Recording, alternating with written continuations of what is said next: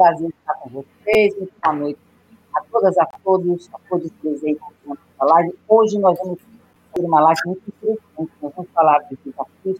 Nossas lives costumam ser interessantes, essa realidade. Eu acho que esse assunto que nos une é um assunto bastante interessante, bastante complexo e as especificidades que o HIV e a AIDS trazem os desafios, que trazem para todos nós, são passíveis e plausíveis da gente estar conversando, de estar trazendo informações e falando, é, falando de todos os desafios que é, no século XXI, viver com HIV, uh, viver bem com HIV. E hoje nós vamos falar, doutora Gisele, de um, um tema bastante interessante, que são os desafios, as conquistas e os cuidados ao envelhecer com HIV. Eu costumo, eu brinco às vezes com as pessoas, eu fiz, eu fiz 60 anos esse ano. A gente nunca acha que vai fazer 60 anos, né? Então, porque não, não sei porquê, Jean, mas a gente nunca acha, né, Renato? Não acha, sei lá. Eu não sei o que a gente acha, mas a vida vai acontecendo. E quem não faz a passagem, naturalmente envelhece. Não é? Então, naturalmente a gente está envelhecendo. E a Organização das Nações Unidas, a ONU, instituiu em 1991, 1 de outubro, como Dia Internacional do Idoso, com o objetivo de sensibilizar a sociedade mundial para as questões do envelhecimento, dando ênfase à necessidade de proteção e de cuidados para toda a população idosa. E aí, envelhecer significa tanta coisa, né? Sim que significa envelhecer, Maria Elisa? Boa noite, bem-vinda. Tá boa? Boa noite, boa noite a você, boa noite a todos. Uh, envelhecer para mim é, é fazer uh, um acúmulo de experiências, né? Uh, eu acho que é uma dádiva, uma dádiva divina. Principalmente como você mesmo colocou, né? Depois de uma pandemia ou ainda né, dentro desse período de uma pandemia tão pesada, é, eu fiz 67 anos, agora já 25 de junho passado, e tenho 31 anos de diagnóstico. Então, assim, ter envelhecido, ter chegado a essa idade, né, com HIV, para mim, é, é uma, um presente de Deus, né, porque eu pude fazer tanta coisa, mesmo tendo HIV, sabe? Eu aprendi tanta coisa, tive a oportunidade de conhecer tanta gente linda que me ensinou tanta coisa. Então, assim, para mim, ter envelhecido, mesmo que seja com HIV, não tem sido ruim, não. Maria Elisa, como disse, para nós tem 67 anos, vive com HIV desde 1989, tem dois filhos que, são, que não são positivos, iniciou a vida de militante ao ingressar em uma casa de apoio, Associação Lar em Osasco. Hoje ela faz parte do Movimento Nacional das Cidadãs Positivas, onde está na representação municipal. O que, é envelhecer para você, Zé Armando? Boa noite, bem-vindo, tudo bom? Ó, eu vou contar. Você não pensa que. Se vocês não sabem como é jornalista, eu vou contar uma coisa para vocês. Quando vocês não querem que alguém saiba de uma coisa, não conte. Porque o ser humano fala, o ser é. humano naturalmente fala. Antes da gente começar a nossa live, a gente estava falando de pinga. Pinga, gente, pinga, pinga, aguardente. Tá ouvindo Silvia Loia, tá ouvindo Simone Fernandes, tá ouvindo a Anne, tá ouvindo Carla, tá ouvindo Genice Pisão. Estávamos falando de a branquinha, pinga. Porque a gente estava brincando, falando como é que é envelhecer, como é que não é envelhecer na pandemia, e eu estava contando para todo o pessoal da live de hoje que o meu pai fez a passagem com 93 anos e que ele sempre gostou de uma pinguinha, não sei o quê, que até os 92 ele tomava danada da branquinha eventualmente. Aí o Jean, mostra, Jean, por favor, mostra os seus, os seus dotes culinários. O senhor Jean, o que, que é isso aí? Conta, conta. Isso daqui são pingas artesanais que eu estou preparando há um ano. Essa daqui está envasada num potinho de barro. Então, você imagina, tem algumas ervas naturais aqui. Então, imagina como é, que, como é que vai ficar gostosa. Meu pai e fazia pinga artesanal. Ah, a é? outra é a mesma, é a mesma. Só que como eu tinha um litro, eu dividi. Aí eu coloquei um recipiente de vidro e outro recipiente de, bar de barro. E quem te ensinou a fazer pinga foi seu pai? Meu pai, meu pai. Era do interior? Meu pai é sergipano, né? Nós somos do, do ah, sertão do estado de Sergipe. Meu pai teve um bar na Baixada Santista, então todo como todo bom sergipano, ele sempre foi muito ligado a ervas. Então a gente fazia pinga de carqueja, pinga de mel, pinga de várias frutas também, né? Então ele a pinga de carqueja era uma que saía bastante, porque tinha o, o, o, quando ele fazia o gosto e o cheiro também. Era muito era muito interessante. Eu acabei pegando esse gosto. Eu, olha, live é cultura. Eu não sabia que ele gostava de pinga artesanal, agora nós já estamos sabendo. Eu espero que ele possa compartilhar essa pinga artesanal dele com quem aprecia. A Silvia Lóia está dizendo aqui que quer provar essas ervas, viu, hoje? Aí, então o povo já está aqui, ó. Por que, que você vende para os amigos? Vende para os amigos. Mas, enfim, eu estou brincando aqui, porque antes da gente começar a live, o seu José Armando, tem 74 anos, é pensionista e, e ex-pugilista. O senhor lutava? É, eu lutei por quatro anos. Quatro Atleta. anos. Eu entrei na academia com 17 anos e saí com 23. Porque ah, eu fui, é? fui nocauteado duas vezes e é por isso que eu estou aqui. Porque se eu tivesse ter o terceiro nocaute, com certeza eu não estaria aqui. Estaria como os, os outros pugilistas, né? É, mal de Paxson, mal de uma, alguma coisa que, que as pacadas na cabeça são, são muito duras. É. Ele estava com. Bom, a gente brincando aqui antes da live, conversando, todo mundo falando um pouquinho, e aí ele falou que surgiu o assunto de pinga, eu contando que o meu pai tomava, tomava um pouco de. um, um drinkzinho de pinga desde, desde até 92 anos e tal, e, e aí ele, ele comentou que ele também gosta de tomar pinga. Aí a gente descobriu que além de gostar de tomar pinga, que eventualmente ele fuma. Eu falei, não, mas aí eu não posso lhe defender. Porque defender uma cachaçinha, eventualmente, muito que bem. Mas defender tabaco não rola. Aí, aí, aí, eu, aí eu, eu perco minha moral com os meus amigos médicos, né? E a doutora Gislene também já concordou e tal. Mas vamos, vamos voltar para o nosso tema. O que é envelhecer, senhor? Olha, eu acho que envelhecer é uma, é uma saúde que Deus dá para a gente, porque é, a gente tem a saúde quando é no novo, né? Depois, quando você vai passando dos 40, 50 anos, você volta a ficar mais forte. Mais forte em que sentido? Eu não digo em sentido fisicamente, psicologicamente, pelo que você aprendeu, viveu, sofreu, teve horas boas. Então, para mim, chegar à idade que eu cheguei, como essa senhora também chegou, e algumas pessoas que chegam um pouquinho mais para frente, assim, com saúde, é um poder muito grande da natureza. Da natureza que eu digo, das pessoas, né? É o que eu acho. Sem dúvida. Gente, além de pugilista, ele já foi. Ele já foi pedreiro, ele já foi marreteiro, ele foi diagnosticado com HIV em 2000 e hoje está com a carga viral indetectável, graças a Deus, com saúde, vai contar para a gente como é que foi a trajetória dele aqui no decorrer da nossa conversa. Doutora Gislene Cristina, a senhora vai bem? Muito boa noite, obrigada pela sua presença. Está trabalhando bastante lá no Emílio?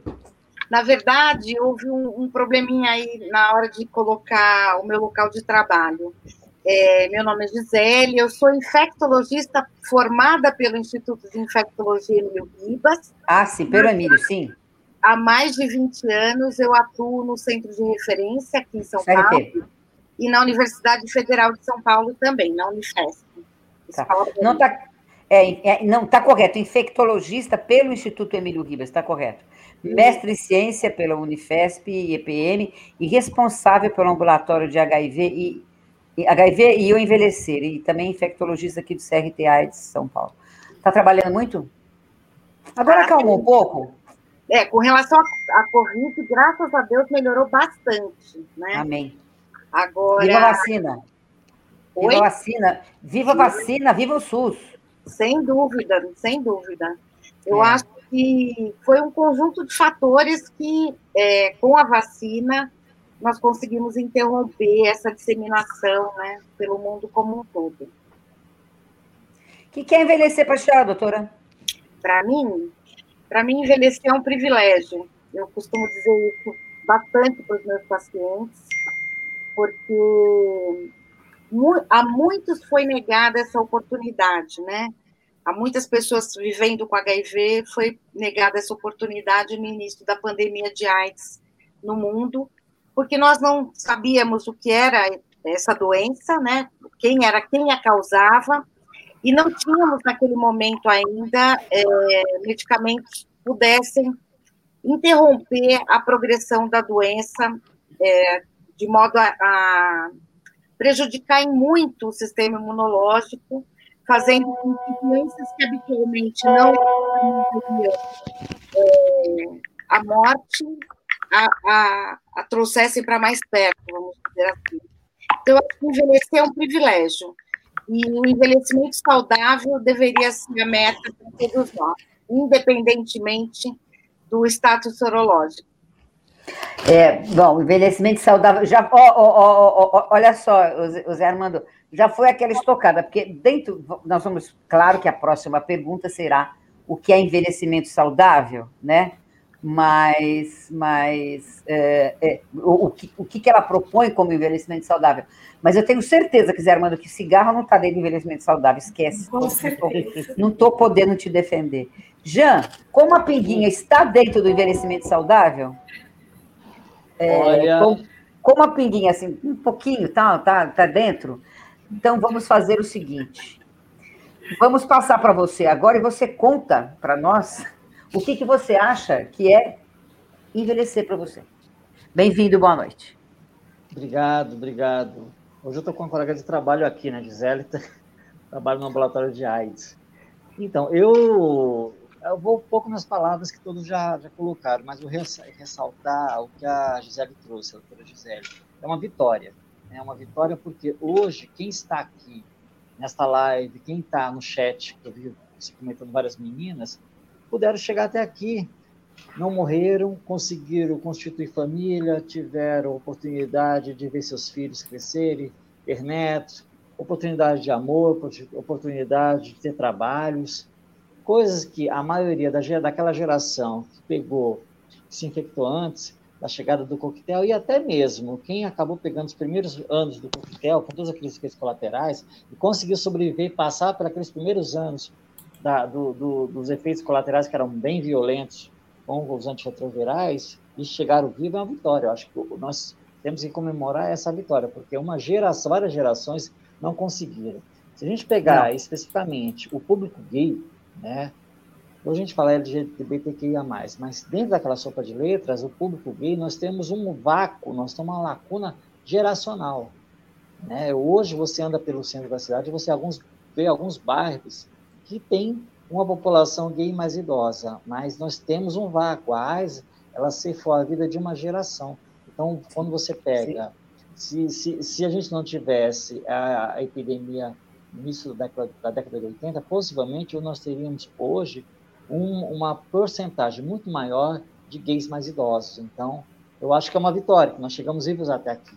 Né? E podemos comemorar, e estar tá comemorando algo que é muito caro que é a possibilidade de não transmitir o vírus para outra pessoa desde que eu faça meu tratamento correto. Olha que maravilha, isso daí é uma vitória. É. Sem dúvida. Sem dúvida. Acho que a gente falando um pouquinho da epidemia da AIDS nesses 40 anos e, e, e todas as mudanças que vivenciamos, né, todos aqui vivenciamos essas mudanças todas, é, é uma vitória, é uma bênção e é maravilhoso a gente poder vivenciar isso e a gente poder é, ter a clareza de que é possível, né? É possível.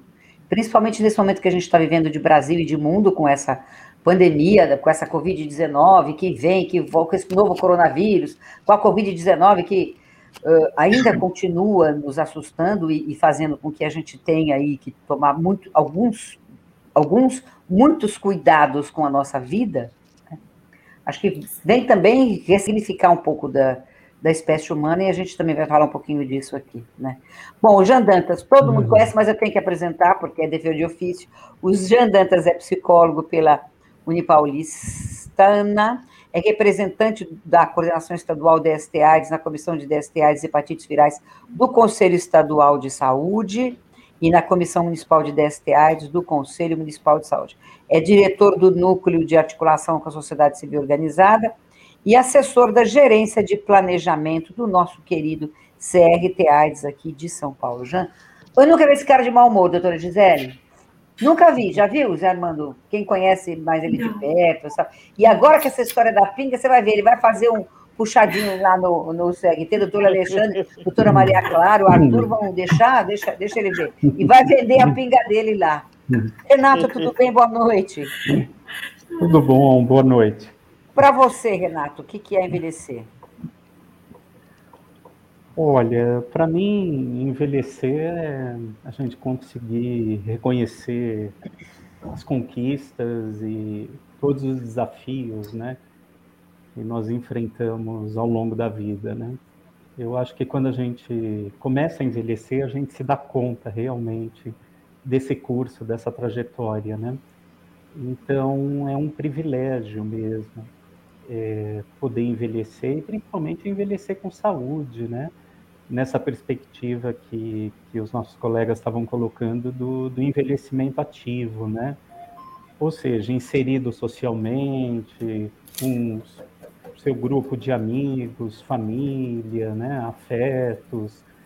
Então, isso é muito importante na vida, né? E é uma etapa realmente de, de coroação também de toda uma trajetória da vida, né? Então, acho que isso é muito, muito significativo, né? E, por outro lado, muito desafiador também, principalmente quando a gente pensa é, na trajetória das pessoas vivendo com HIV/AIDS, né? O Jean colocou bem, né? É, na década de 80 até meados dos anos 90, né? Antes do coquetel, tal, da terapia potente, a gente tinha um outro cenário, né? Então, realmente, graças à ciência, graças aos avanços tecnológicos, ao Sistema Único de Saúde, né, é, nós conseguimos é, mudar esse quadro, né? E hoje podemos é, até falar, então, em pessoas vivendo com HIV e AIDS e pessoas que estão aí indetectáveis, né? Como o seu Armando estava relatando, né? Então, realmente, é, isso é graças a, não só ao empenho da pessoa, né, mas todas as condições, né, de política de saúde, de sistema de saúde, de tecnologia, né, que foram desenvolvidas no decorrer desses 40 anos, né. Nós tivemos muitos avanços, né, e ainda temos muito que avançar Sem no dúvida. campo do HIV/AIDS sem dúvida.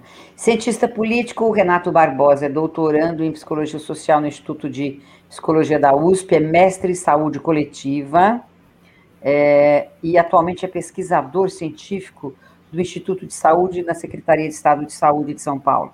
Ele integrou a coordenação estadual de STAs de São Paulo por, por 16 anos e gerenciou é, de 97 a 2003 as áreas de treinamento e prevenção, desenvolvendo estudos nos campos de saúde coletiva, psicologia social e psicologia política nas linhas de pesquisa. Então, estão todos aqui hoje para a gente falar um pouco mais de, sobre envelhecimento saudável. Gostei dessa fala dele aqui, desse, desse, desse, é, desse olhar que ele trouxe para nós, que, que o Renato trouxe para nós. Ele falou de envelhecimento ativo, e eu fiquei pensando o seguinte: eu tenho muitos, muitas amigas que têm um envelhecimento ativo. Né, eu, sou, eu fui assessora e sou amiga da deputada Luísa Erundina, com muito orgulho, adoro ela. Sou amiga da Vilma Peramesa, que coordenou o Conjunto Nacional por muito tempo.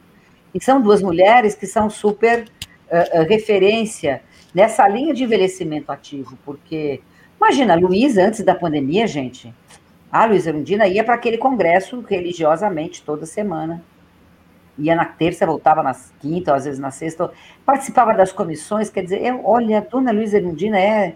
E aí fez a campanha com o é, com Guilherme Boulos, né, para a Prefeitura de São Paulo, ela vice do Boulos, e aí eu falei, gente, como é que a Luísa vai sair?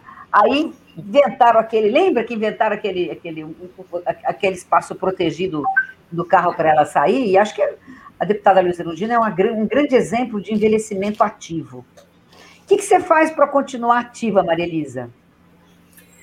Ah, é, além da, da militância que não faz, não permite que a gente fique muito parada, eu tenho algumas atividades paralelas e que deixaram de ser um hobby, porque são algumas coisas que eu faço, inclusive, para mim, a questão do meu autossustento. é, eu trabalho com comida. Então, eu forneço comida de encomenda. Né? Eu tenho um grupo e, na medida em que as pessoas solicitam, eu posto os meus cardápios semanalmente né? e preparo essas coisas. Tô, me inscrevi agora num grupo de ginástica, né? porque depois da pandemia eu tive Covid em janeiro e eu fiquei com muita dificuldade muscular, de tônus muscular. Então eu decidi fazer exercício, né? E aí me inscrevi num grupo aqui em São Caetano, fiz os meus exames porque eu tenho um, um probleminha numa válvula no coração, apresentei e a semana que vem devo começar a fazer ginástica. Opa! Então, então assim, na medida do possível, eu caminho muito, né? Procuro não ficar parada, sabe? Me movimento o máximo que eu posso. Se eu tenho que ir para algum lugar e eu puder ir caminhando, eu prefiro. Né? E nos finais de semana eu sou babysitter de dois pré-adolescentes de 11 anos. Não, não falta atividade. Gente, não tá, vocês estão vendo que não falta atividade para a vida dela, né?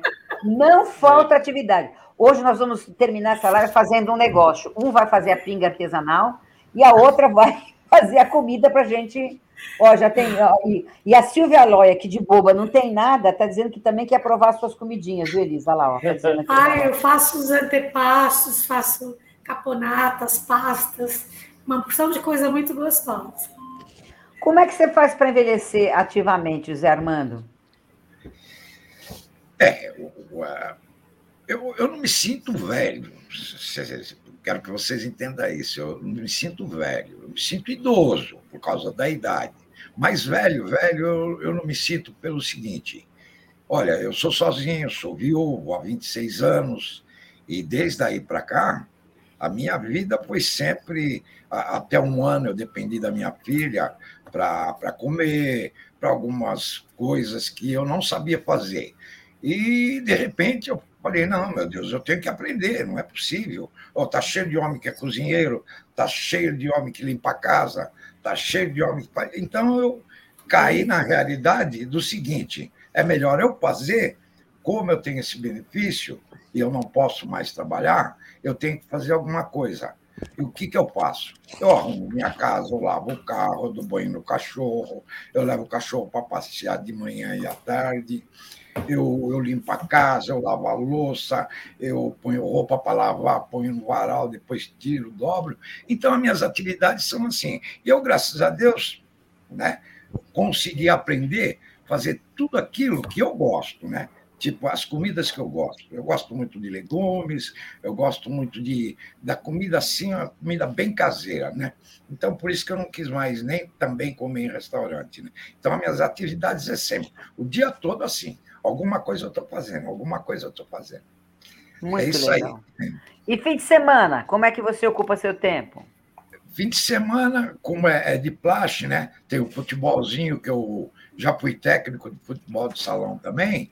Então, o que, que eu faço? Eu acompanho ah, os mais novos aqui na, na, na, na onde eu moro, é, no futebol de salão. Estava suspenso, né?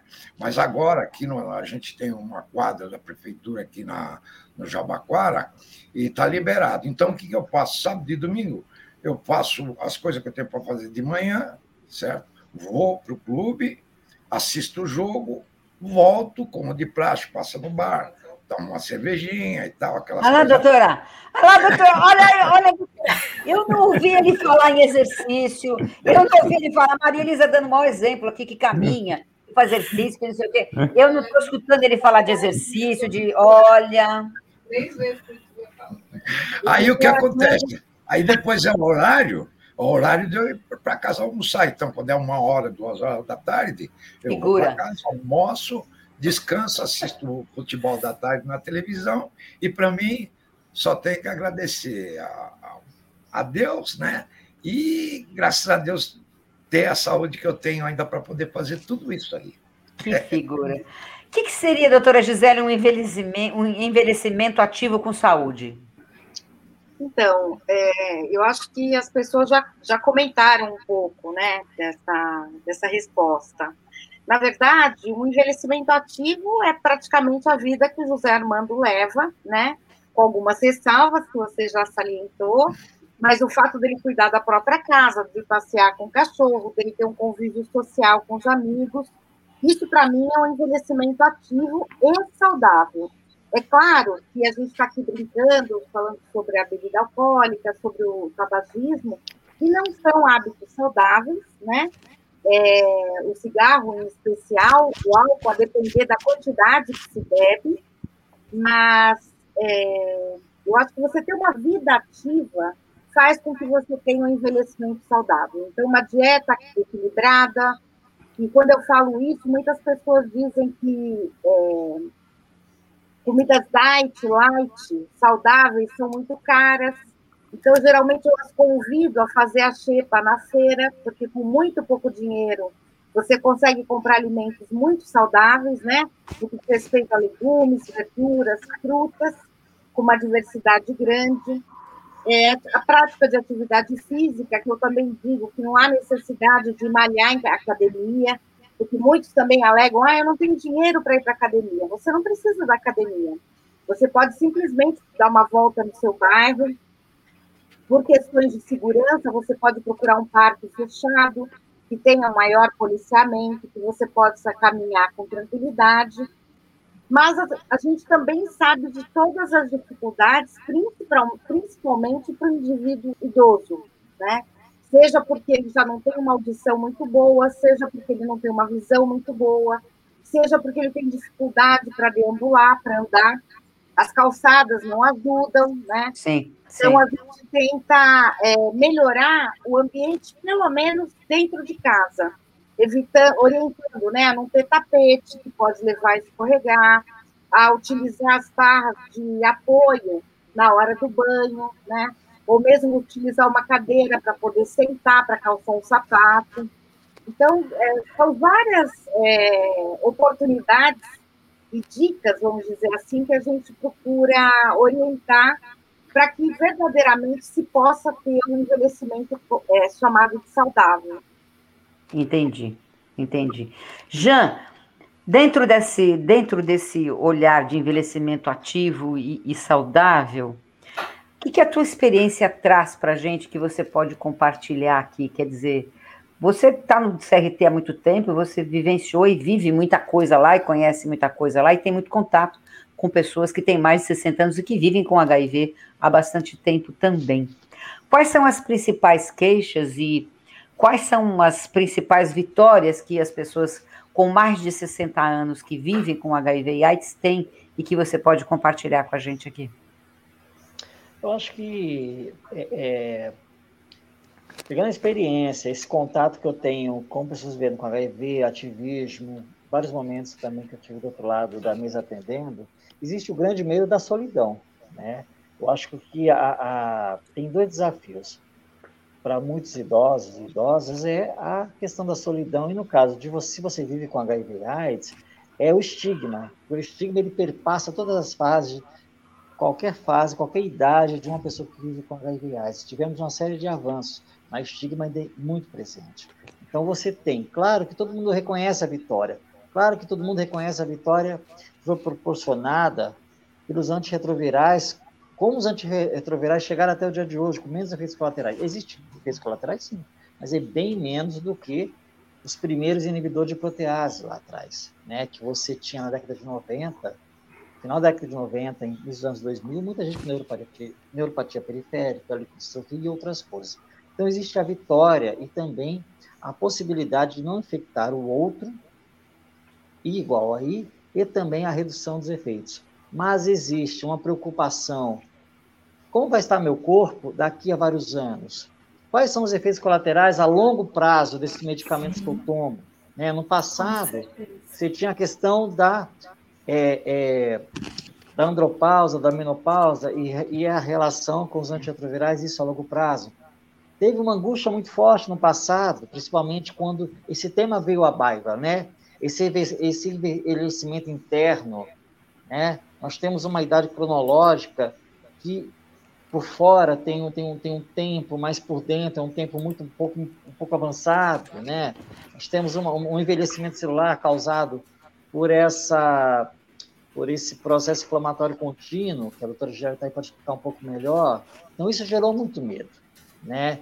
E eu acho que, escutando principalmente dessas mulheres que estão aqui, Silvia, as meninas, Elisa, em muitos momentos a gente conversou bastante, a gente percebe que Quanto mais a pessoa que vive com HIV, que está envelhecendo, pode criar uma rede de apoio, né? A Elisa está aqui, ela é uma ativista, mas ela tem uma rede de apoio com essas meninas que estão aí no chat. Elas trocam, elas conversam, elas se ajudam.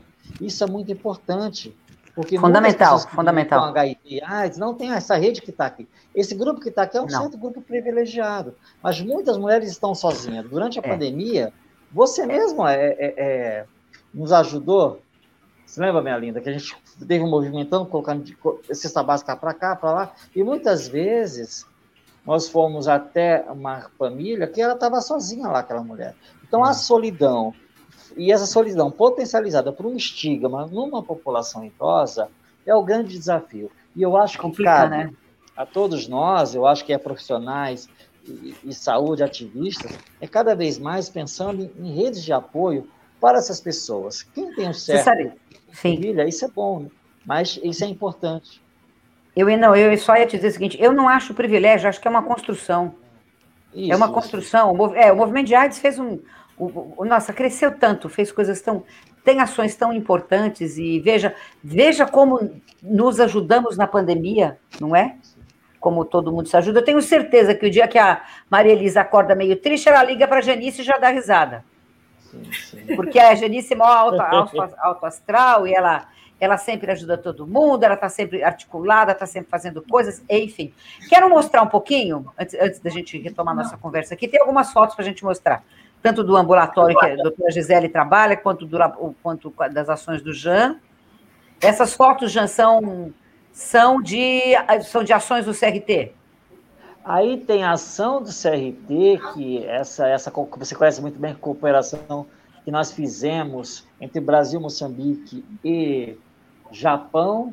Aqui é, é trabalho do CRT de monitoramento presencial dos municípios. Tem aí um homem bonito, né, com a campanha que saiu do CRT, que é, hum, é, que legal. bonita, entendeu? Bonita mesmo. Violência contra a mulher. Aí é um trabalho que eu fiz na época, eu estava no GAP, isso é final da década de 90. Eu acho que foi o primeiro grupo de grupo de ajuda à multa para presos soropositivos na penitenciária em, em da Rocha.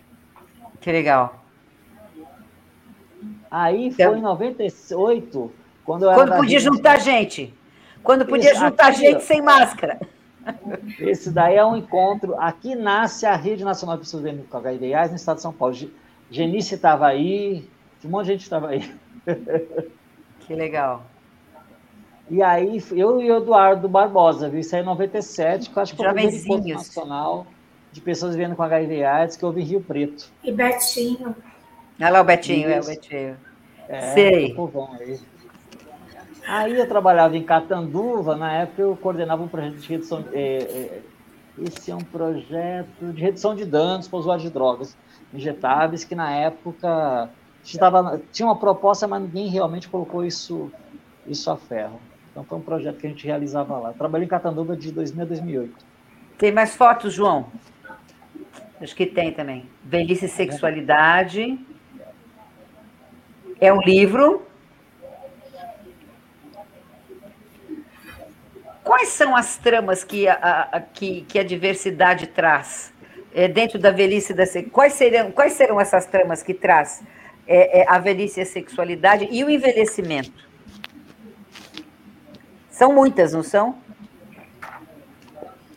São, são muitas, Roseli.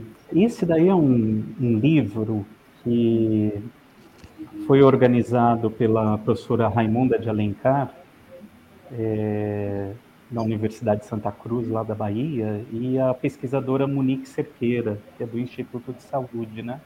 E acabou de sair, saiu do forno agora, e elas conseguiram reunir um, um conjunto de, de capítulos, né, de temas que são pouco abordados em relação ao envelhecimento, né, como, por exemplo, é, as questões da sexualidade, a questão da diversidade sexual, né? É, LGBTs envelhecendo, prostituição e envelhecimento, é, pornografia e envelhecimento, né? Que tem até um capítulo que se chama gerontopornografia, é uma coisa nova para mim, pelo menos, eu ainda não li, né? É, então é um, é um, livro bastante interessante, né? Que, que, aborda temas que são invisíveis, né? É, tanto na academia quanto na formação também dos profissionais. Não existe, né? não existe hoje, Renato, uma, uma, preocupação um pouco maior ou mais presente com essa questão do envelhecimento. Eu vejo, por exemplo, o SESC tinha trabalhos interessantes, grupos, etc. e tal. Acho que o que complicou um pouco a vida de todos nós, e a gente está tendo que ressignificar uh, os, os, nossos cotidianos e as nossas histórias, foi a, a pandemia não é? Mas acho que tenho a impressão que existe, não sei se também porque a população brasileira está envelhecendo um pouco mais, não é? Mas acho que tem uma preocupação das instituições, dos grupos, das, da universidade em ter um, um, pelo menos uma, um olhar para a questão da terceira idade, não tem? Ou não, da melhor tem. idade, como dizem. É, exato. É a questão da melhor idade, né? Tem inclusive a universidade aberta à, terceira idade, né? É, a PUC, por exemplo, aqui em São Paulo, várias federais também, né? É, não, o envelhecimento ele é um tema importantíssimo, né? E acho que você tocou num ponto muito importante, que hoje, né, quando a gente pensa na população que tem 60 anos ou mais aqui no Brasil, né, em torno de 15% atualmente, segundo o IBGE, está dentro dessa faixa, né? E a gente vai chegar, vai dobrar isso, vai chegar em 31% em 2050. Então, investir em, em, nos grupos, em pesquisas, em estudos, fortalecer essa rede de apoio, estava sendo falada agora há pouco, né? Por organizações da sociedade civil em várias áreas, né? Na saúde, na educação, na cultura, no lazer, né? é fundamental, né? Tudo isso é promoção da saúde, né? Claro. Então, um, um, um ponto muito importante do envelhecimento ativo, envelhecimento saudável, né? É a perspectiva da promoção da saúde. E, e é algo que a gente ainda tem que caminhar bastante aqui no Brasil, né? A gente vem caminhando, vem tendo respostas interessantes, é, mas a gente sempre privilegiou é, aspectos mais relacionados a, ao tratamento, ao, ao, ao locus da doença mesmo, né? E muito menos da promoção da saúde e da prevenção. É, então, esse é um desafio, esse, é, isso é muito importante, né? As políticas públicas ainda precisam avançar bastante em relação a isso, né? Até porque, diferente dos países de alta renda, né, o Brasil ele envelheceu muito rápido, né? Então, nos, nas últimas duas, três décadas, nós tivemos um envelhecimento que países de alta renda levaram é, um século para fazer ter. esse percurso, né? E, e isso nos coloca muitos desafios, né? Quando a gente pensa em sistemas de proteção social, né? Seja a previdência social, na saúde, na assistência social, né? Então, os desafios são muito grandes, né? Agora, você, você lembrou sim. do SESC, né? É, o SESC sim, tem. Sim. O SESC tem, tem uma ação sensacional. Ações sensacionais, né? E profissionais que trabalham muito bem nessa perspectiva do envelhecimento saudável. Renato, né? eu, eu fico pensando aqui o seguinte: se a gente não tem instituições fortes ou políticas públicas fortes que ajudem é, é, é, a, a, que tenhamos um envelhecimento, eu diria, mais cidadão, porque é isso que a gente está procurando, né? Acho que o exemplo do, do Zé Armando, o exemplo da Maria Elisa, a gente vai até mostrar umas fotos da Maria Elisa em ações aí, João, mostra para nós, por favor. Se a gente não tem tudo isso, a, a saída seria essa do é, é, é essas dicas que eles estão dando aqui, tá certo? Quer dizer, olha, eu virei ele virou dono de casa. A Maria Elisa em ações na no CRT, aniversário Acho que foi um evento grande que o CRT fez. Foi 30 anos do CRT. Isso, no, no Centro Cultural Rebouças. Aqui aonde, Maria Elisa? Aqui foi na Associação Lara, onde eu trabalhei durante 19 anos. Sei, vamos lá. Era uma casa mais. de apoio. aqui foi na Paulista, numa manifestação de 1 de dezembro, junto com o FOAESP.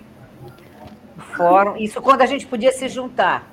Reunião, reunião das representações das cidadãs positivas no fórum.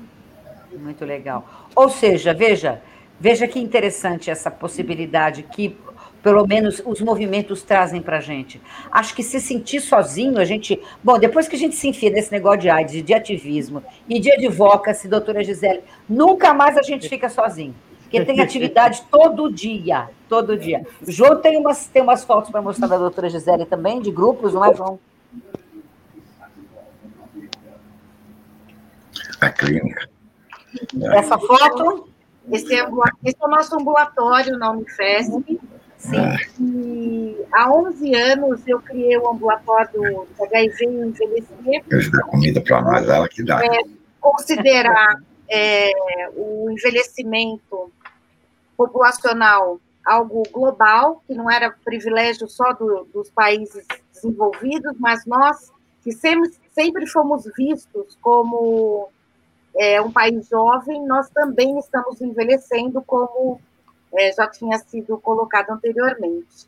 E com vistas nisso, eu tive a oportunidade de, de observar não só pacientes jovens envelhecendo com HIV, mas também recebendo muitos deles que adquiriram a infecção numa idade mais avançada.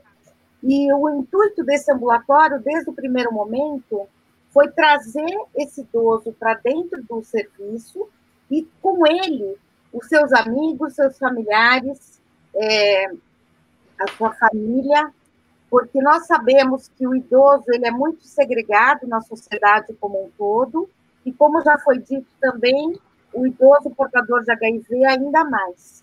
E graças a Deus foi uma iniciativa de sucesso, que eu considero de sucesso, o José Armando pode me corrigir se eu estiver mentindo, mas eu consegui que é, fazer com que as famílias percebessem a importância do idoso, né, dentro do contexto familiar.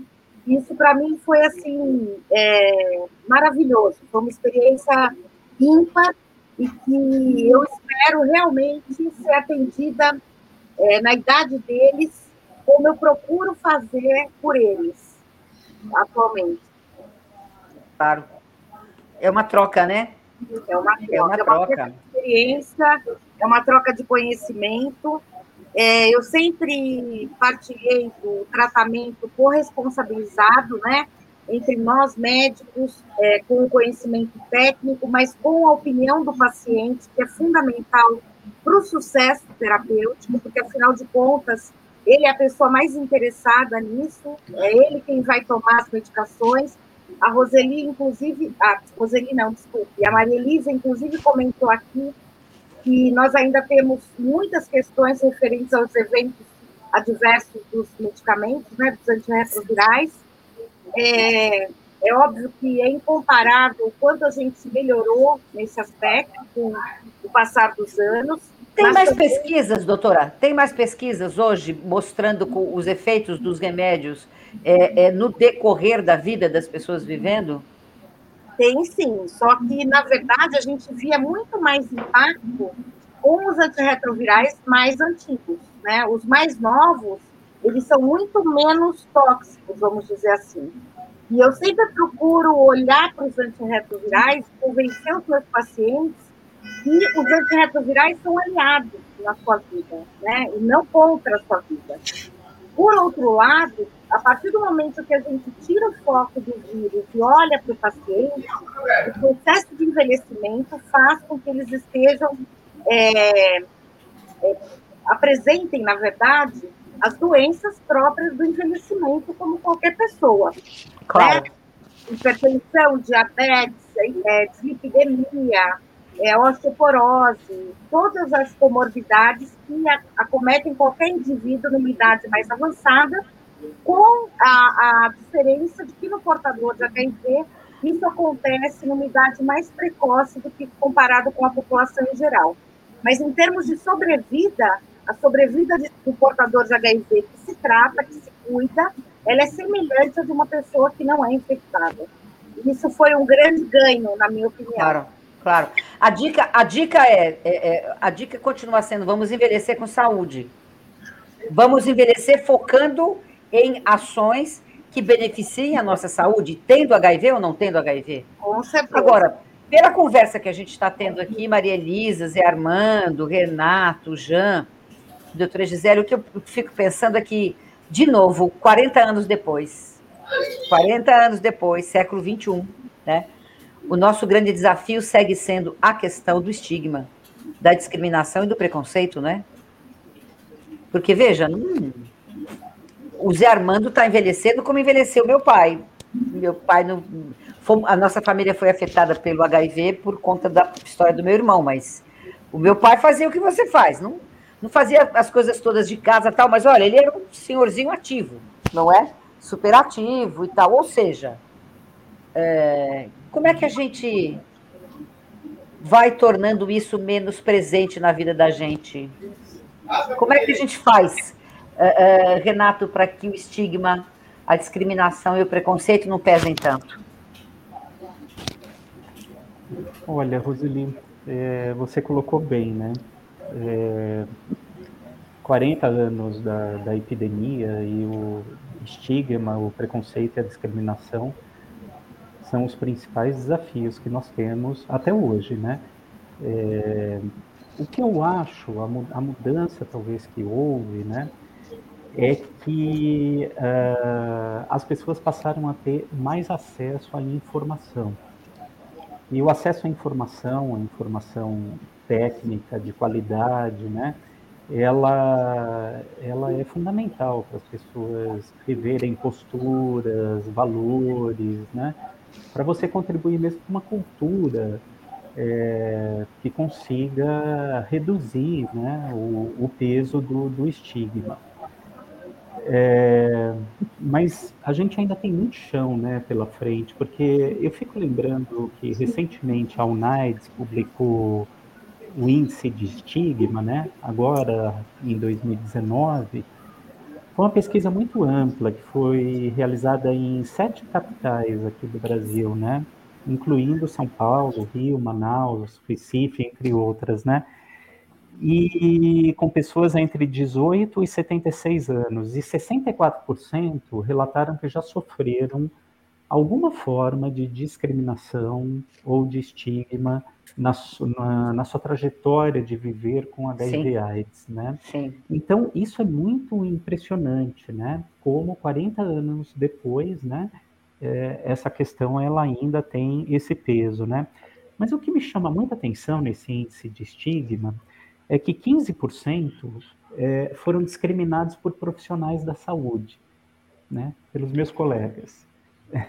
É, então, é, nós temos um desafio muito grande também quando a gente pensa no Sistema Único de Saúde, né? Tanto no serviço especializado de STIs, quanto e principalmente na rede de atenção básica, nos postos de saúde, nas UBSs, né? Que é a principal porta de entrada para as pessoas no SUS, né? No sistema de saúde, é, a formação dos profissionais.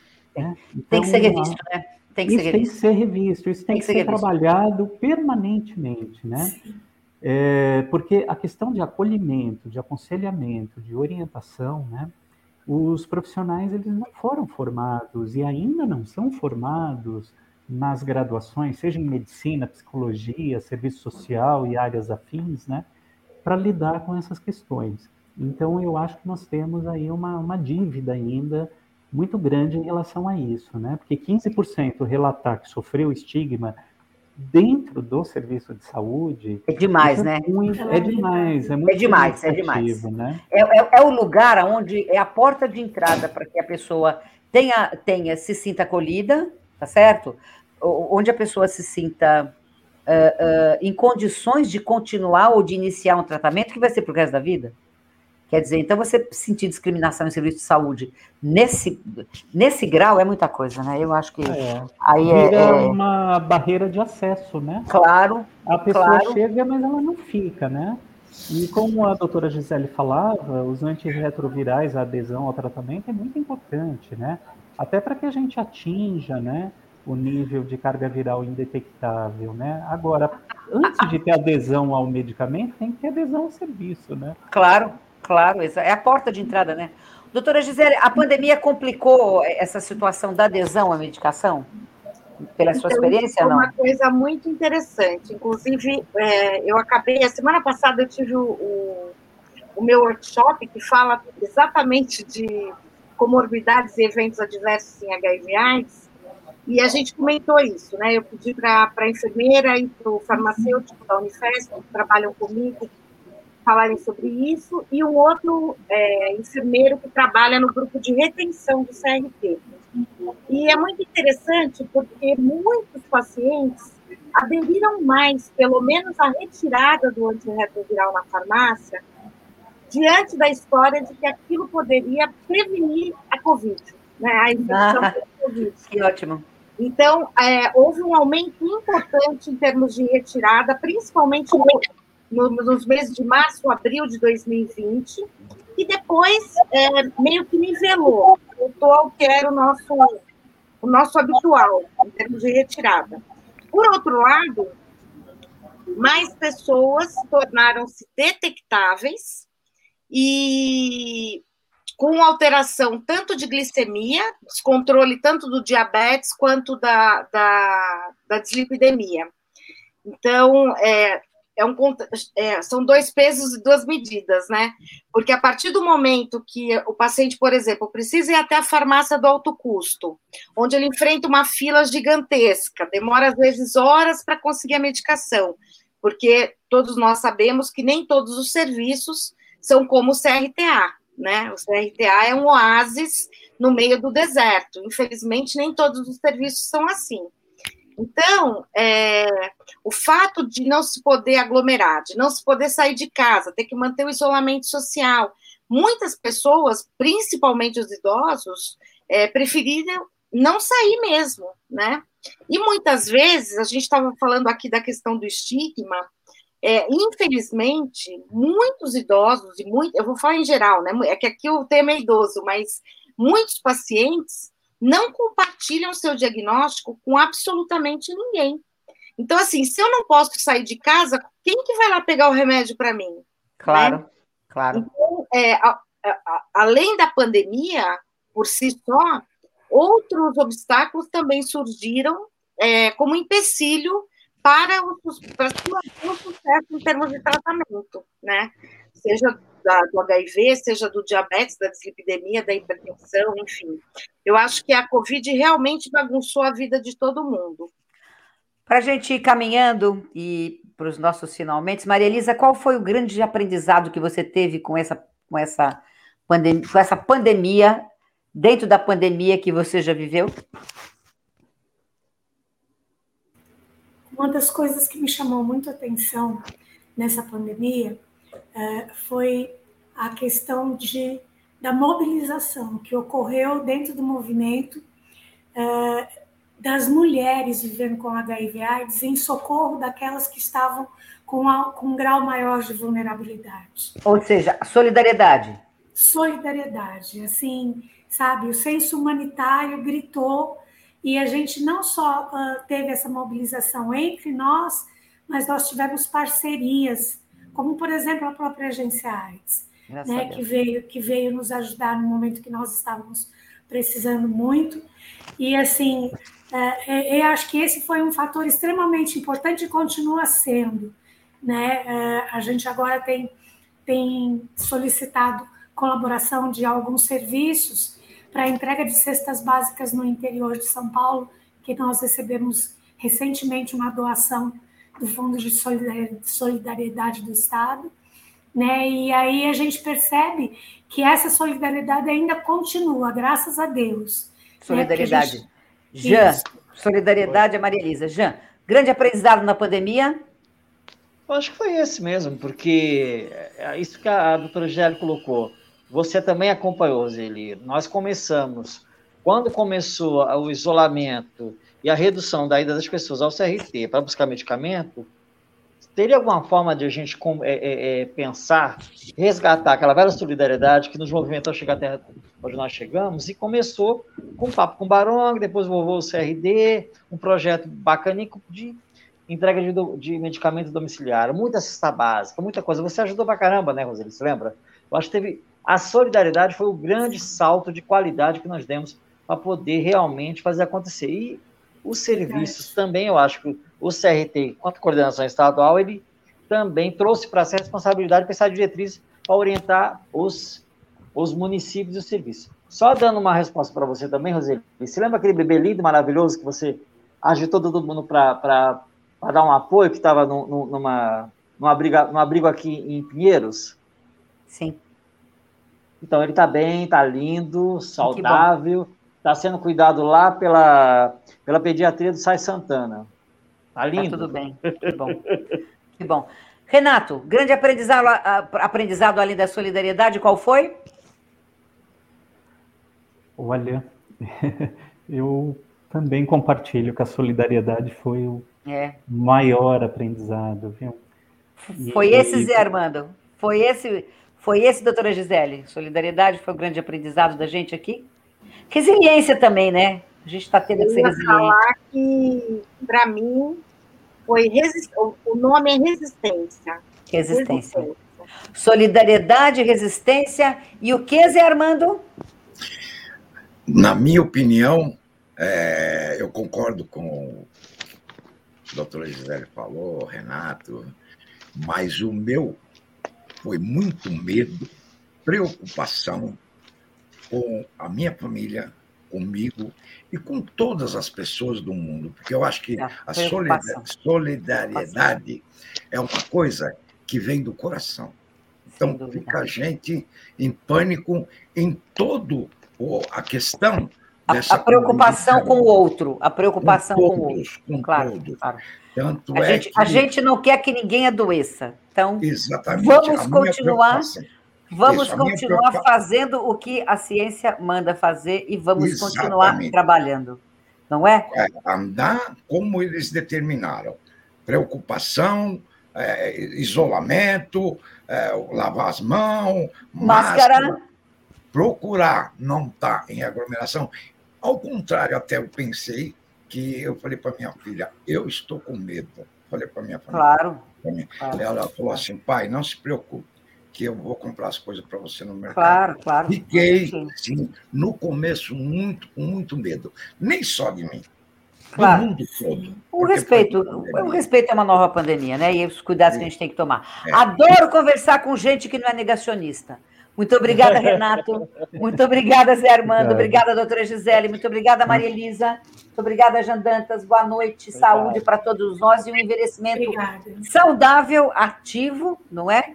E com muito amor para todos nós. Muito obrigada. Valeu. Muito obrigada. Boa noite a todos. Boa noite. Boa noite, Gisele. Até a próxima, Gisele. Tchau.